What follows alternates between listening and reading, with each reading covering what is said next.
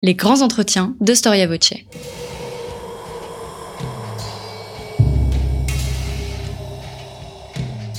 Une émission de la rédaction de Storia Voce.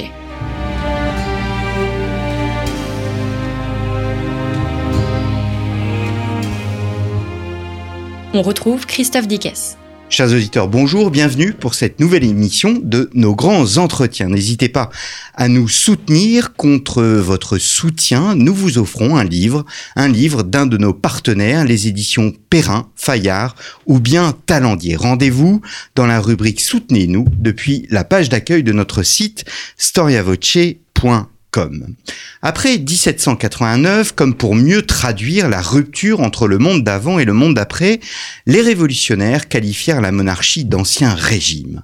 Ce n'était pas la première fois que l'on assistait à une volonté de rupture ou de coupure avec le passé. Ainsi, la Renaissance avait qualifié la période entre la fin de l'Empire romain et le XVIe siècle d'âge moyen ou de Moyen Âge. La Renaissance étant là, en quelque sorte, pour renouveler son temps.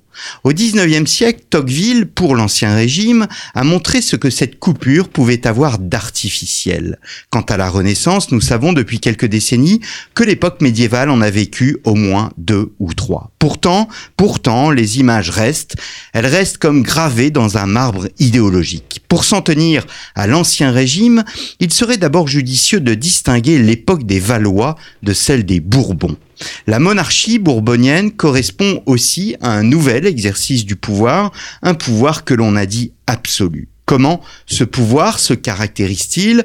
Pourquoi, quelques décennies après son apogée, va-t-il tomber sous des forces centripètes À cet égard, Chateaubriand disait de la journée du 17 juin 1789, le jour où les États généraux se transformaient en une Assemblée nationale souveraine, je cite, C'est une erreur de croire que la Révolution a renversé la monarchie, elle n'a fait qu'en disperser les ruines. Précisément, sans tomber dans l'Uchronie, ce pouvoir monarchique aurait-il pu se renouveler? C'est ce que nous allons voir avec Guy Chaussinan Nogaret. Guy Chaussinan Nogaret, bonjour. Bonjour. Merci d'avoir répondu à notre invitation. Vous êtes directeur d'études honoraires à l'école des hautes études en sciences sociales, spécialiste donc de l'époque moderne, auteur de nombreux ouvrages et vous venez de publier aux éditions Vendémiaire, les éditions Vendémiaire dont on disait qu'elles publiaient de très très beaux ouvrages avec des très beaux thèmes, variations sur l'ancien régime.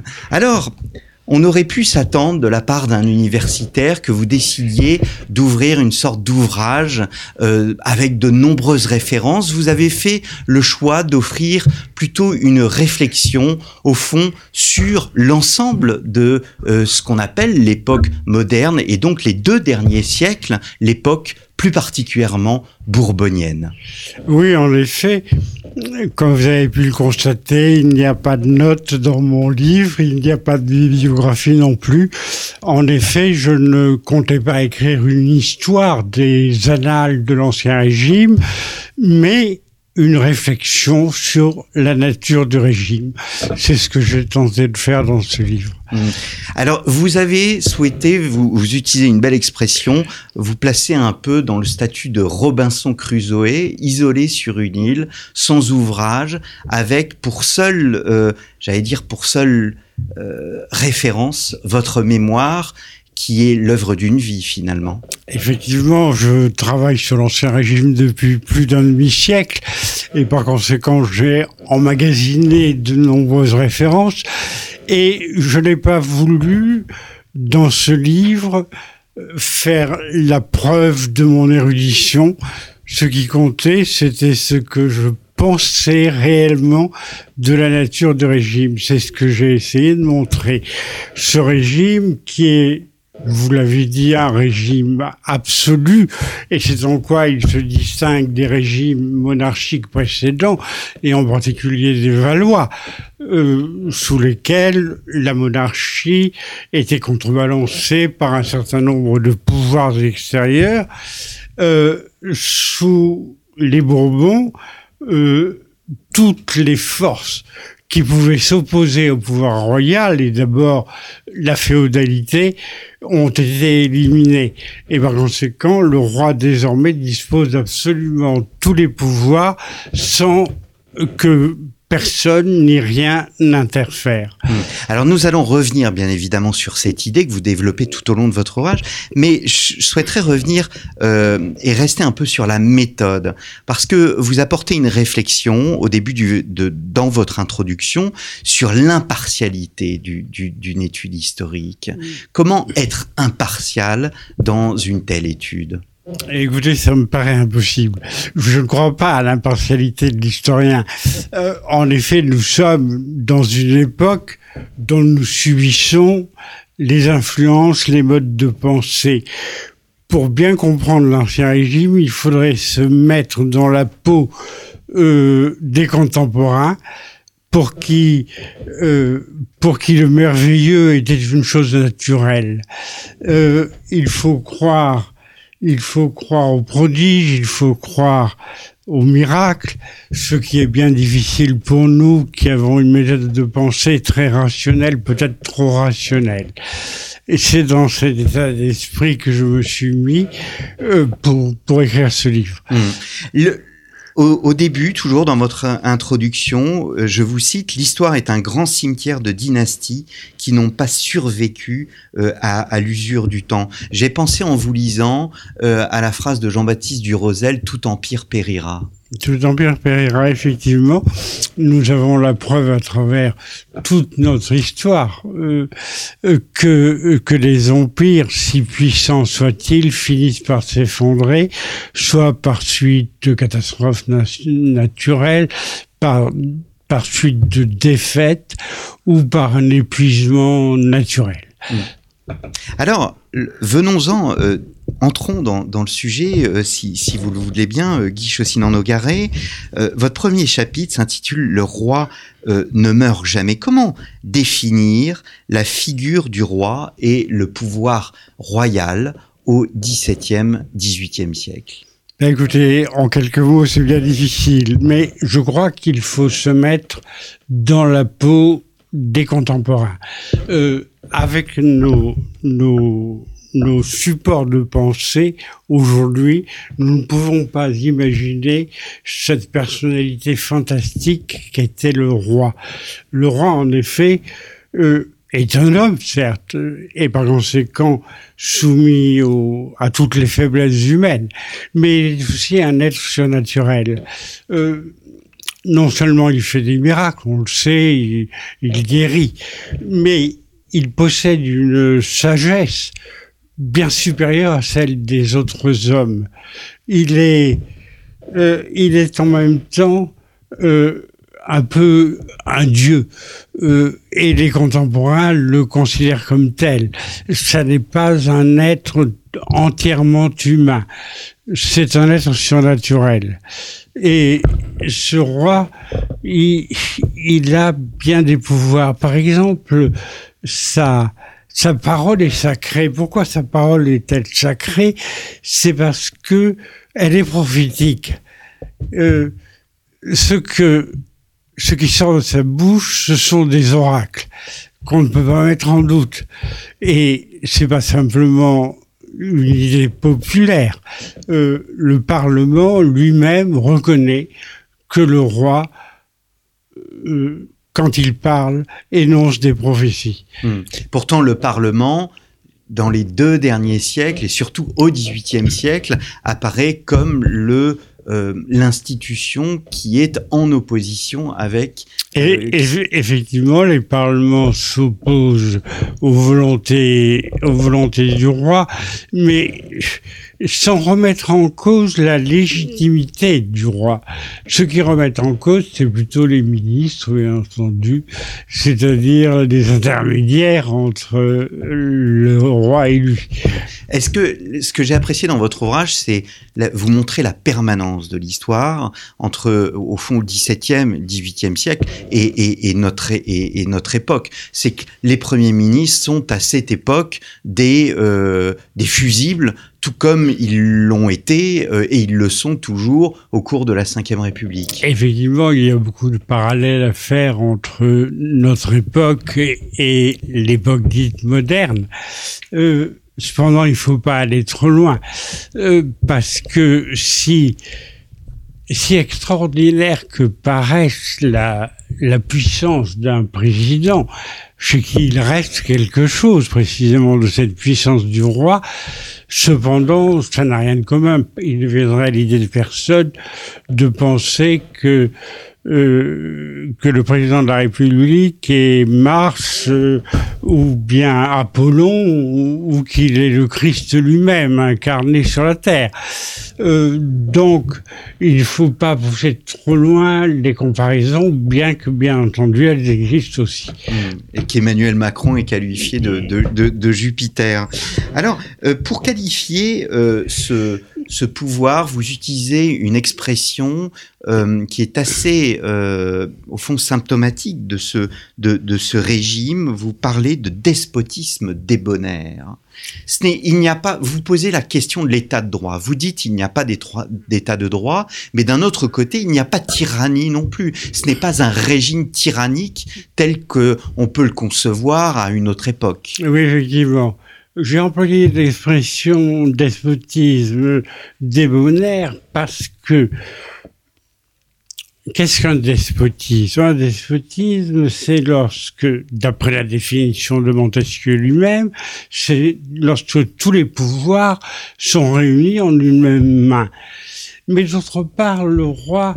Euh, parce qu'il est aimé de, de ses sujets, il est très aimé, il est aimé comme on aime une maîtresse, par l'ensemble de ces sujets, le roi apparaît comme un être particulièrement bon, généreux, et, ce qui m'a amené à employer l'épithète débonnaire. Mmh. Parce qu'effectivement, il fait preuve en certaines occasions de beaucoup de générosité, euh, d'affection pour ces sujets, au moins en parole. Mmh. Mais il n'a pas été au XVIIIe siècle un despote éclairé comme d'autres euh, l'ont été en Europe? Oui, on a souvent dit que Louis XV, Louis XVI étaient des despotes éclairés. Euh, de mon point de vue, tous ces despotes sont plus despotes qu'éclairés. Et, et Louis XV ou Louis XVI ont fait des tentatives de réforme. Et c'est pour cela qu'on a prétendu qu'ils étaient éclairés. Mais personnellement, j'en doute beaucoup. Ils étaient très peu éclairés par rapport, par rapport au siècle. Hmm. Ils étaient très en retard. Il y a un adage euh, que euh, je pense les étudiants en histoire connaissent, c'est le roi en son conseil, le peuple en ses états. Est-ce que, en, parce que au fond, cette centralisation, ce, ce côté absolu, euh, est, reste beaucoup moins absolu, par exemple, que notre État centralisé, démocratique tel qu'il est aujourd'hui. Effectivement, et pour des tas de raisons, et d'abord parce que le roi ne disposait pas de suffisamment de ce qu'on appellerait aujourd'hui des fonctionnaires pour tout contrôler. Mais euh, il est bien évident que dans son, dans son esprit, le but, c'était de contrôler jusqu'à la dernière des petites campagnes. Seulement, c'est impossible. C'est impossible parce qu'il manquait des officiers. Ce que l'on appelait à l'époque des officiers, c'est-à-dire des fonctionnaires. Hmm. Est-ce que le, euh, je reprends le, mot, le roi en son conseil, le peuple en ses états était une réalité? Comment faut-il imaginer la France? Est-ce que, d'ailleurs, peut-on parler de la France au XVIIe et au XVIIIe siècle, ou plutôt d'une mosaïque de différents états? Oui, effectivement, la France est très diverse à la fois géographiquement, mais aussi linguistiquement, par exemple, où chacun parle la langue de la région. Et il est bien difficile de l'unifier, bien que Richelieu l'ait tenté, mais en fait, on n'est jamais parvenu, il faudra attendre longtemps la Révolution et surtout la Troisième République pour que les langues régionales, les patois locaux disparaissent. Quant à la France dans ses États, les États, je suppose que c'est une référence aux États provinciaux, mais ces États provinciaux, sous les Bourbons, ne jouent pratiquement plus aucun rôle. Euh, ils ont été dépouillés de leur pouvoir Et il n'y a que dans quelques rares régions, comme le Languedoc, où les États provinciaux jouent encore un rôle. Est-ce que le roi a des garde-fous? Le roi absolu des 17e, 18e siècles a des garde-fous, doit respecter euh, de ce, qu'on appelle les lois fondamentales ou euh, des traditions, des privilèges? Oui, il doit, il doit en principe respecter les lois fondamentales, mais ces lois fondamentales, ça n'est pas l'équivalent d'une constitution. En fait, euh, ces lois fondamentales ne précisent guère que les droits du roi, mais pas, pas les droits des, des sujets. Et, et, par conséquent, le roi doit respecter, bien entendu, sa noblesse, en principe. Il doit respecter les privilèges qui sont accordés au clergé, essentiellement, ou au tiers état, car il y a des privilèges aussi dans le haut tiers état. Par conséquent, ce sont des limites, mais qu'il a le droit de franchir comme il le veut, car la loi, c'est lui. Il l'a fait, il la, il, il la transforme ou à sa guise. Euh, il peut faire de la loi absolument ce qu'il veut. Et c'est hmm. dans cela que c'est un, une forme de despotisme. Hmm.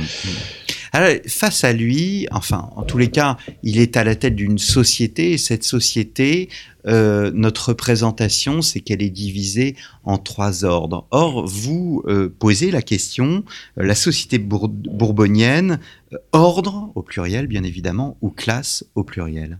Oui, je crois que cette partition de la société en trois classes, en réalité en quatre, parce qu'on oublie les paysans qui sont la presque totalité de la population. Mais les trois, les trois ordres, clergé, noblesse et clergétat, forment en effet des entités qui ont pendant longtemps ou qui ont eu pendant longtemps une véritable personnalité. Mais sous les Bourbons, la noblesse a perdu son caractère exceptionnel pour des tas de raisons. Et d'abord parce que la noblesse est vénale, la noblesse s'achète. Et par conséquent, dès que l'on est riche, on devient noble. Euh, donc cette idée de, des vieilles races antiques euh, disparaît. En réalité, je pense que sous les Bourbons, il n'existe qu'une seule distinction. D'une part, les riches, les très riches, et d'autre part, les pauvres. Ce qui fait de cette société une société de classe. Il n'y a pas de classe moyenne. Il y a une petite classe moyenne, mais elle est très peu étoffée encore, et par conséquent, elle ne compte pas pour grand-chose. Donc, euh, donc, on a bien affaire à une société de classe hmm. et plus à une société d'ordre. Hmm, hmm. Est-ce que c'est une société qui est euh, malgré tout euh, dynamique? C'est-à-dire, est-ce qu'on vit dans une société fixe ou au contraire, euh, on va dire, la société du XVIIe siècle n'est pas la même que la société du XVIIIe siècle? Effectivement, parce qu'au XVIIIe siècle, les, les choses s'accélèrent. Euh, il y a la promotion de ce que vous appelez tout à l'heure la classe moyenne, une promotion vers les classes supérieures, c'est-à-dire la noblesse. Euh, et ce dynamisme qui est dû au dynamisme économique du XVIIIe siècle, n'oubliez pas qu'au XVIIIe siècle, euh, le produit intérieur brut de la France a doublé en un siècle. Ce qui est très important. Ce qui est effectivement très important et qui suppose qu'il y a toute une classe bourgeoise qui a pu s'enrichir, acheter par conséquent des seigneuries et, et des lettres de noblesse et s'intégrer à la noblesse du cours, car finalement, ce que nous trouvons au sommet de la société, c'est quoi? C'est ce que j'ai appelé un, un patriciat de plutocrate. C'est-à-dire que tous les plus riches, qu'ils appartiennent à la Cour ou qu'ils proviennent du tiers-État, forment un groupe qui domine l'ensemble de la société. Il y a un sentiment que l'on a du mal à se représenter, d'où l'intérêt de se mettre dans, euh, dans l'époque, c'est la notion d'unification du royaume. Euh, le royaume est un monde qui se doit d'être uni, euh, qui est représenté au fond par un corps dont la tête est le roi, un peu comme le Christ est à la tête de l'Église. Voilà. il y a sous les Bourbons, surtout une tentative d'unification du royaume. Alors il fallait unifier les provinces, euh, et pour cela, et, et, il fallait que le pouvoir central, surtout, puisse pénétrer dans les provinces. Hmm. C'est pourquoi on a inventé les intendants de province. Ces intendants sont des figures qui représentent le roi dans la province.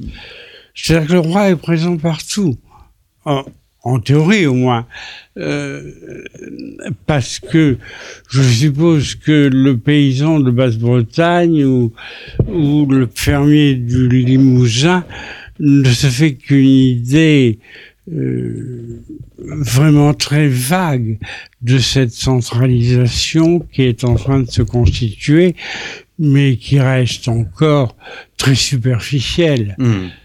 C'est-à-dire que vous, un de vos chapitres est intitulé Le pur et l'impur. Euh, en fait, on ne peut pas euh, euh, mettre cette idée d'uniformité sous une volonté en quelque sorte totalitaire telle que le XXe siècle la concevra plus tard. Non, il n'y a pas de, de, volonté totalitaire, non, bien sûr que non. Il y a au contraire une volonté simplement d'égaliser ce qui est différent. Euh, vous voyez par exemple euh, la langue. La langue, les efforts que l'on fait, euh, Richelieu crée l'Académie française dans ce but de donner à la France une langue bien maîtrisée et qui serait parlée partout, ce qui n'est évidemment pas le cas. Mmh.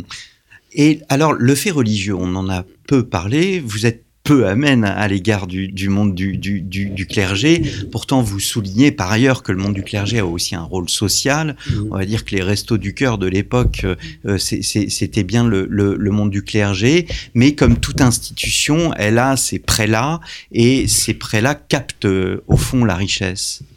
Oui, le clergé est très, est très riche. Mmh. Il est immensément riche et malheureusement, c'est la hiérarchie qui capte l'essentiel des revenus de la dîme, par exemple, car le clergé est une puissance qui prélève ses propres impôts, euh, ce qui en fait un État dans l'État. Mmh. Euh, mais le clergé est extrêmement puissant, mais perd de sa puissance euh, au cours surtout du XVIIIe siècle, quand la foi s'affaiblit et que même l'incroyance progresse. Euh, il perd tellement de, de son attrait aussi euh, qu'on en vient à considérer, ou du moins les, certains esprits éclairés en viennent à considérer que, que le clergé, c'est un corps parasite dans la nation. Hmm. Ce qui est grave évidemment pour l'avenir. Hmm. Alors, il, y a cette unité euh, du, du, du, royaume, cette volonté unitaire, mais au XVIIIe siècle, on, on, on s'aperçoit, en tous les cas, il y a un mouvement de désacralisation, en quelque sorte, de, de, la personne royale, qui s'inscrit justement dans cette volonté de, de, de sortir un peu du, du, du, fait religieux. Oui, effectivement. Au XVIIIe siècle, à partir du début du même déjà de la fin du règne de Louis XIV, des doutes s'installent dans la société. On commence à se poser des questions et à se dire est-ce que tout ce que l'on raconte sur les pouvoirs du roi c'est le pouvoir spirituel. Hmm. Est-ce que tout cela est vrai?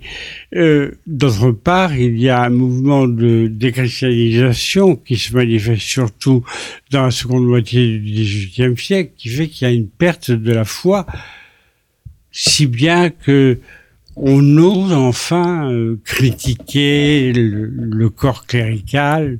On, on ne s'en prend pas tellement au curé d'ailleurs parce que on reconnaît que les curés rendent des services dans leur petite paroisse. Et vous montrez qu'il y a un mouvement de enfin, le curé ignare euh, n'existe plus vraiment, ou en tous les cas, il y en a de moins en moins. le concile de Trente est passé par là. C'est ça, oui. Le curé, qui vient en général soit de la paysannerie, soit de la petite bourgeoisie, le curé a reçu une formation, ce qui n'était pas le cas auparavant. Par conséquent, il n'est plus, il n'est plus un être aussi fruste qu'il avait pu euh, être dans le passé. Hmm. Alors, il y a un, autre aspect de, que nous n'avons pas évoqué, c'est la femme. Vous avez souhaité euh, aborder euh, euh, dans un chapitre aux femmes corruptrices, femmes protectrices, le rôle de la femme autour du roi. Et il y a une idée auquel on pensais pas et que j'ai découverte, à laquelle je ne pensais pas et que j'ai découverte en lisant euh, votre livre, c'est que la maîtresse du roi joue un peu un rôle sur le plan politique. Euh, et autant sur le plan politique, le Premier ministre peut être un fusible, autant la maîtresse du roi peut absorber beaucoup de critiques. Or, Louis XVI n'a pas de maîtresse. Et celle qui va absorber toutes les critiques, après avoir euh, été applaudie, eh bien, c'est Marie-Antoinette. Oui, effectivement, la, maîtresse du roi a un rôle spécial, un rôle de bouclier. Elle protège le roi contre les insultes, les attaques que l'on pourrait faire contre lui. Mais euh, Louis XVI n'ayant pas de maîtresse, on s'en est pris à qui À la personne la plus proche du roi, c'est-à-dire Marie-Antoinette elle-même. Et c'est elle qui a joué le rôle de bouclier et, bien entendu, ça a contribué à déconsidérer la famille royale et en particulier le roi considéré. Vous savez, on a écrit des énormités sur Marie-Antoinette à l'époque. Euh, on estimait que c'était une véritable messaline. Et par conséquent, on, on considérait que le roi était un être complaisant et cocu en même temps. Hmm. Et, et, par conséquent, son image s'est dégradée considérablement à partir de ce phénomène. C'est pourquoi j'ai tenu à lui consacrer un chapitre, parce que ça me paraissait important. Alors venons-en à ce XVIIIe siècle qui est absolument majeur pour, euh, pour l'histoire de France. Je vous cite, La défense de l'absolutisme méritait des athlètes comme Voltaire et Montesquieu, comme Diderot ou Rousseau, mais elle n'avait pas bénéficié de l'exceptionnelle fécondité du siècle et n'avait vu fleurir dans son jardin que des fleurs abortives. Oui, en effet. Euh, le mouvement intellectuel du XVIIIe siècle est tel que l'on aurait souhaité, pour la survie de la monarchie, qu'il existe un camp adverse qui ait les mêmes, non pas les mêmes valeurs, mais qui ait le même talent que ceux que vous venez de citer? Tandis que pour défendre la, la monarchie... Bossuet était mort. Bossuet était mort et ceux qui l'ont remplacé, c'était de très petits talents qui ne pouvaient pas combattre contre Voltaire ou, contre euh, Dolbach ou d'autres. Hmm. Donc, en fait, ces, ces, ces, personnages vont porter euh, vont porter euh, une idéologie qui, au fond, va séparer euh, le roi du peuple. Et pourtant, vous le montrez bien dans votre ouvrage, jusque très très tardivement, le peuple, le peuple français reste attaché à la personne royale. cet attachement pour le roi persistera longtemps, encore même pendant la Révolution, dans une grande partie de la population. Mais ça n'empêche pas que ce même peuple souhaitait que la monarchie se transforme. Euh, c'est-à-dire que la monarchie absolue avait fait son temps, on considérait que c'était trop, et par conséquent, on souhaitait une monarchie constitutionnelle, au fond, une monarchie parlementaire. Et c'est ce que les cahiers des, des États des trois États ont réclamé en 1788 au moment de la rédaction des cahiers de doléances. Est-ce que le XVIIIe siècle, au fond, ne se caractérise pas par son doute? Doute à l'égard des réformes, doute à l'égard de la personne royale, de son entourage. Et oui, c'est dû, euh, c'est dû à la perte de la foi. On, croyait naïvement jusqu'alors, jusqu'au siècle des saints, on a cru naïvement à la personne royale, aux représentants du clergé, et, et puis euh, la philosophie aidant, euh, on en est venu à considérer que tout cela, ça pouvait être des mensonges et que les gens qui soutenaient cette idée traditionnelle étaient peut-être des mystificateurs. Hmm. Est-ce que c'est un monde alors ça peut paraître paradoxal parce que le XVIIIe siècle, vous l'avez bien montré, vous le montrez bien dans votre livre, euh, produit des idées, euh, accouche de, de, voilà d'une nouvelle façon de penser et pourtant euh, il apparaît comme un siècle un peu désenchanté parce qu'il veut fuir euh, ce que vous qualifiez de mystification. Euh, désenchanté, je ne sais pas. Je crois que c'est un siècle qui est au contraire assez optimiste parce qu'on croit, on croit fermement au progrès à l'époque et, et par conséquent les, les philosophes envisagent des transformations qui doivent se produire nécessairement ou qui se produiront peut-être par la force. Euh, c'est les idées de Dolbach, du baron Dolbach, euh, qui dit, ben, écoutez, si, euh, si naturellement le progrès n'arrive pas, on le fera arriver par la force. Hmm. Qu'est-ce qui manque à, Louis XVI Parce qu'on Louis XV, on sait que c'est un personnage qui, là encore, vous le montrez bien dans votre ouvrage, a une volonté politique. Il y a la fameuse séance de la flagellation contre les parlements. Euh, Louis XVI, qu'est-ce qui lui manque pour faire face? Et Il lui manque le sens politique, je crois. Euh, Louis XVI, c'est un homme du siècle précédent. C'est un homme cultivé, d'ailleurs, euh, intéressant. Mais, voilà, il a un siècle de retard. Il, il ne comprend pas ce qui se passe sous ses yeux. Il n'a aucun sens politique.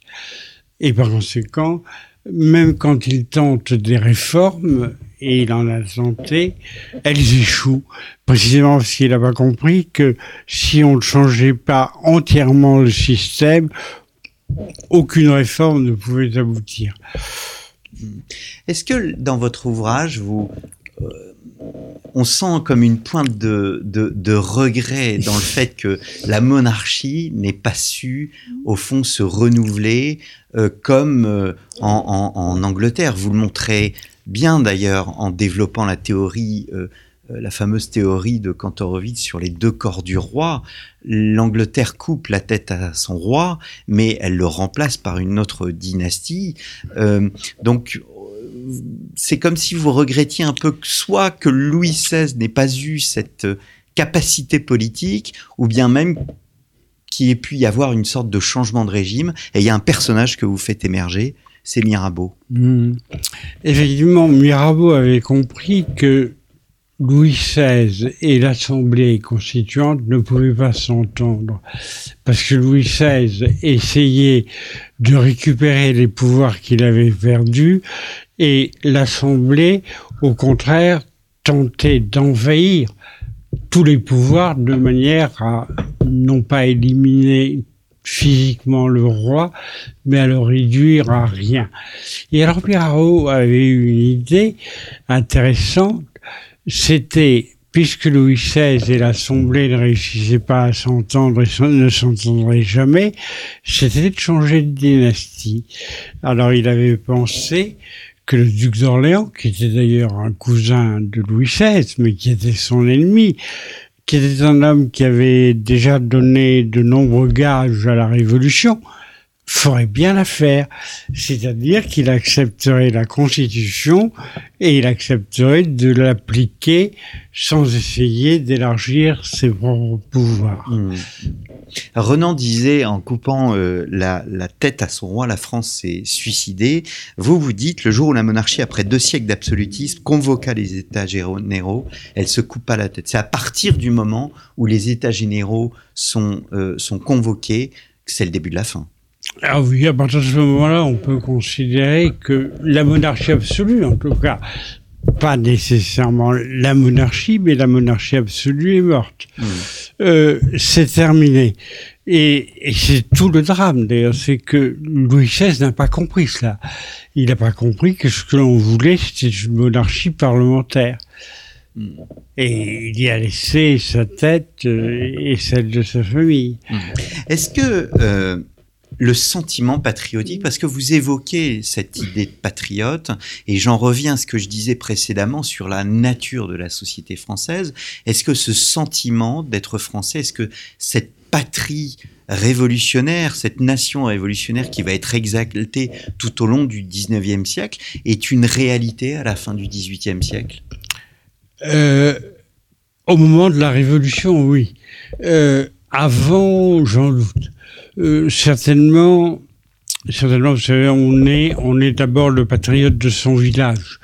Euh, on connaît mal l'ensemble de la France. Donc le sentiment patriotique a beaucoup de peine à se, à se développer et à se maintenir. Mais à partir de la Révolution, euh, alors oui, un sentiment de patriotisme, surtout lorsque la France est attaquée par ses adversaires, à partir de ce moment-là, il y a vraiment un sentiment patriotique très fort qui se développe. Vous montrez aussi dans votre ouvrage que euh, on passe d'une société d'ordre, de classe, on posait la question euh, tout à l'heure, euh, à une société où il y a d'un côté la nation, on vient de le dire, la patrie, mais il y a aussi euh, l'individu. C'est l'individu devient au fond le, le, roi. Oui, mais. Par l'abolition des privilèges? Oui, l'individualisme est né plutôt quand même. Il est né au cours du XVIIIe siècle. C'est vrai que, par exemple, euh, je me souviens que Mirabeau, mais pas, pas Mirabeau le tribun, mais Mirabeau, son père, le physiocrate, disait, euh, enfin, je veux être quelqu'un. Parce qu'il avait tellement le sentiment qu'il appartenait à une lignée et que dans cette lignée il n'était rien, qu'il éprouvait le besoin de manifester son individualité. Donc, euh, dès le milieu du XVIIIe siècle, cet individualisme commence à se développer et il est bien évident que les mesures prises par la la constituante ne va faire qu'accroître ce sentiment d'individualisme. Pourquoi la monarchie constitutionnelle a-t-elle échoué, euh, Guiche, aussi dans nos garets eh bien, pour la raison que j'indiquais tout à l'heure, c'est-à-dire qu'il y avait d'abord parce que euh, Mirabeau a pas pu faire le changement de dynastie qu'il souhaitait, euh, parce que le duc d'Orléans était un être euh, qui voulait, qui ne voulait pas, euh, et, finalement il lui a échappé. Et d'autre part, et surtout parce que la lutte entre Louis XVI pour récupérer ses pouvoirs et l'Assemblée pour étendre les siens euh, rendait impossible, avec Louis XVI, l'établissement d'une monarchie constitutionnelle. Mmh. Varennes, vous montrez hein, que Varennes, euh, bah, on essaie de, mettre un mouchoir, enfin les révolutionnaires malgré tout essaient de mettre un mouchoir pour sauver la face du roi, et pourtant euh, bah, l'issue sera fatale. Oui, ben, ça, a été une grande erreur de Louis XVI de s'enfuir à Varennes. Et cependant, la France était monarchique elle restait monarchique encore au moment de la fuite de Varennes. Les républicains étaient très rares. Il y en avait très peu. Et, et par conséquent, euh, l'Assemblée a décidé que le roi avait été enlevé, qu'il ne s'était pas euh, Enfui. enfui, mais qui s'est- il avait été enlevé et par conséquent, on, on ne l'a ni suspendu ni, ni révoqué. Et donc, qu'est-ce qui provoque ce basculement jusqu'à la mort du roi? Quels sont, Quel est l'événement? Y a-t-il d'ailleurs un événement qui fait que, bah, au fond, le, roi un jour se retrouve au temple avec toute sa famille, euh, qui est euh, écoutez, c'est le résultat d'une insurrection qui a lieu le 10 août, euh, où les Tuileries où résidait le roi sont envahies par le peuple et, et le roi est immédiatement enfermé à la conciergerie, qui le mènera après un procès à l'échafaud. Euh, en fait, il y a eu di- diverses étapes euh, qui ont amené cette révolte euh, contre les Tuileries. Des décisions de l'Assemblée qui n'ont pas été sanctionnées par le roi. Le roi s'opposait aux décisions de l'Assemblée et cela finit par irriter les clubs et les clubs ont à leur tour irrité le peuple de Hmm. Paris. Eh bien, merci euh, beaucoup, euh, Guy Chaussinan euh, Nogaret, euh, pour, cette émission. Je rappelle les références de votre ouvrage, Variations sur l'Ancien Régime, une, réflexion telle Robinson Crusoe sur une île. Vous avez souhaité comment vous détacher d'absolument tous les ouvrages pour offrir votre réflexion sur sur l'époque moderne auquel vous avez consacré, vous nous avez dit, en début euh, d'émission, euh, un demi-siècle. Merci beaucoup Merci à vous. et à très bientôt, chers auditeurs, pour un nouveau numéro de nos grands entretiens.